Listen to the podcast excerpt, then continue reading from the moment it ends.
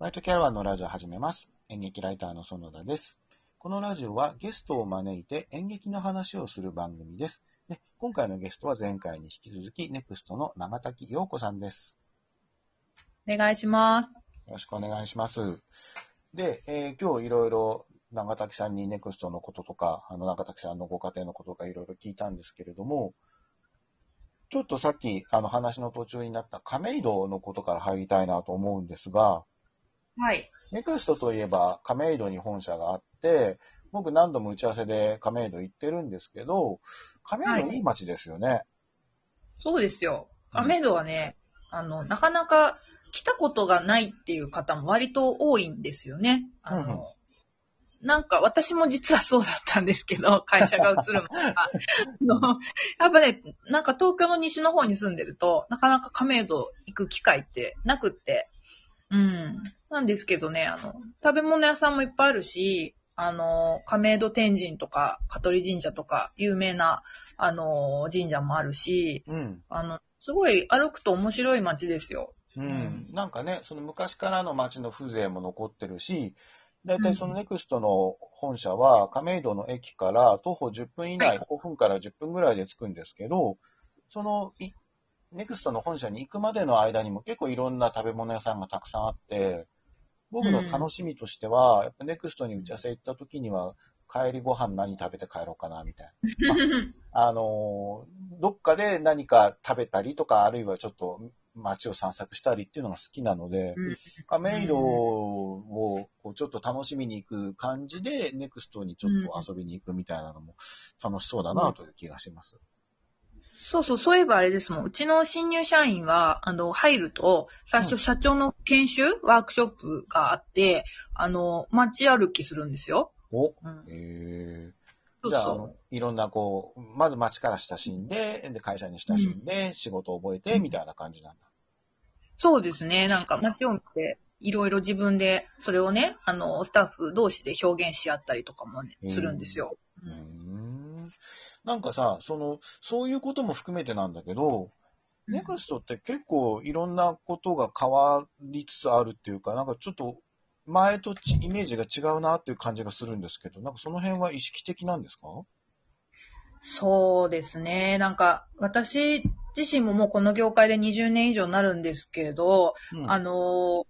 まあ、その、創業した時は、あの、皆さんご存知かと思うんですが、あの、まあ、ネビュラプロジェクトという、あの、まあキャラメルボックスのね、制作をやっている会社っていうことで、あの、まあ、ちょっと違う意味で先日賑わせてしまった、あの、ちょっと倒産騒ぎもありましたけれども、はい。あの、うん、まあ、もともとはやっぱりその、すごく必要に迫られて、その折り込みっていうのは、あの、みんながその手作業でバラバラにやっていたものをこう取りまとめて、あの、行うう組織として、あの、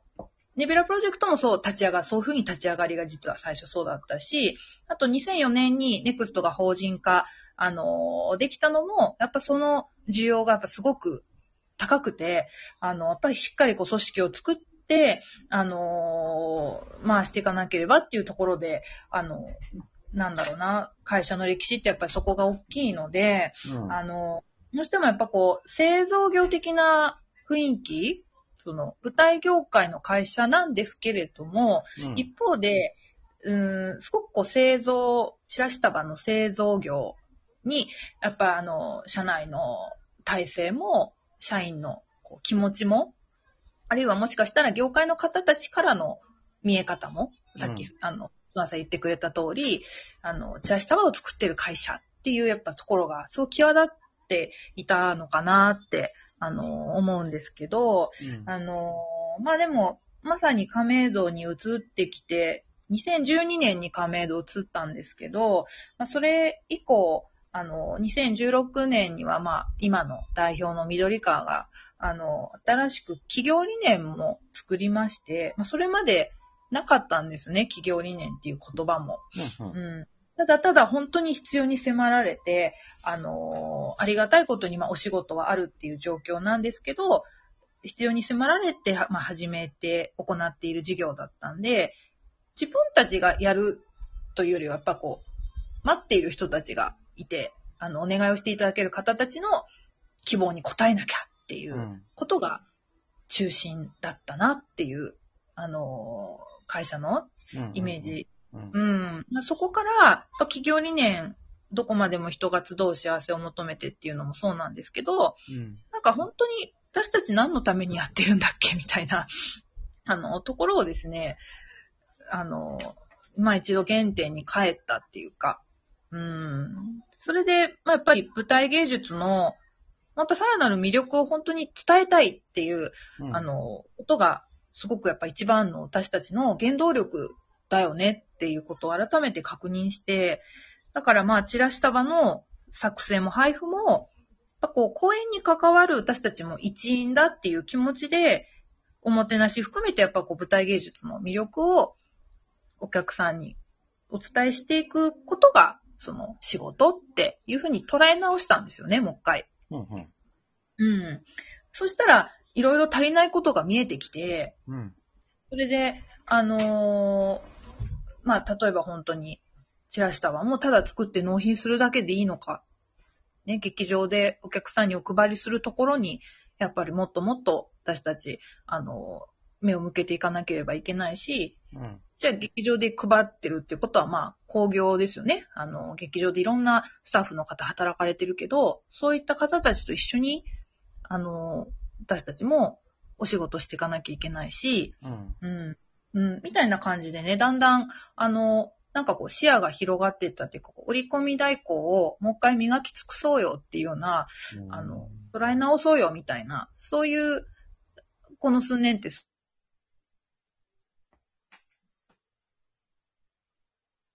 と、うん、なんかそれが、あの、ソナさんが言ってくれた通り、もしかしたらだんだん、あの、こう、アクションの仕方も変わってきたりとか、うんそう、あの、あの、シャオクもね、あの、ソナさん来てくれた時に、うんあの、緑川が描いた、あの、イラスト見ましたか？あのそう、そう。ネクストは、こんな会社になりたいっていうイラスト。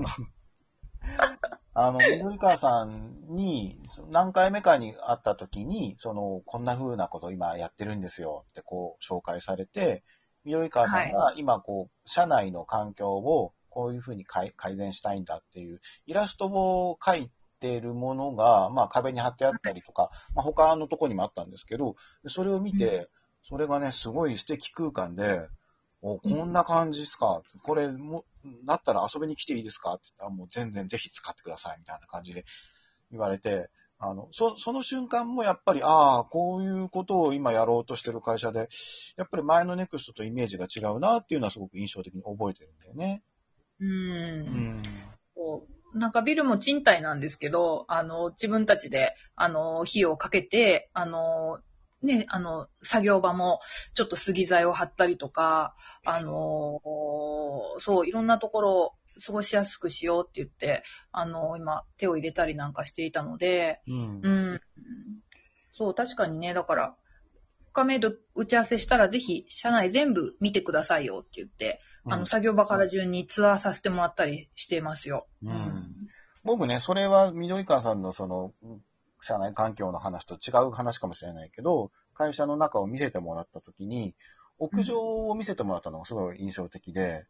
うん。すごくね、こう光、屋上だから当たり前なんだけど、まあ光が差して、風もよく通ってね、ああ、気持ちのいい空間だなと思って、ここでなんかできないんですかねって言ったら、まあバーベキューをやったら、煙が隣のビルに全部行って、隣のビルの人に怒られたっていう話を聞いて。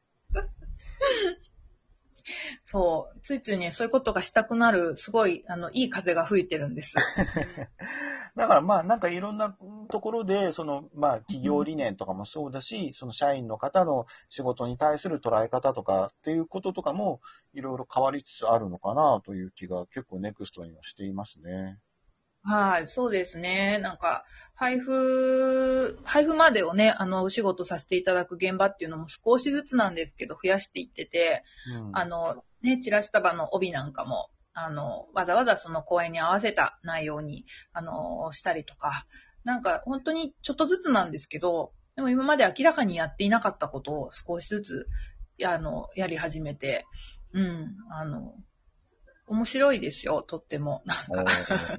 いいね。なんかその、やっぱその会社のことが、まあもちろん大変なことはたくさんあるし、コロナのことで大変なことはあるんでしょうけど、でもやっぱり今の仕事が面白いですよとかやりがいがありますよって、まあ、堂々と専務が言えるっていうのは、それはなんかこう、期待ができるというか、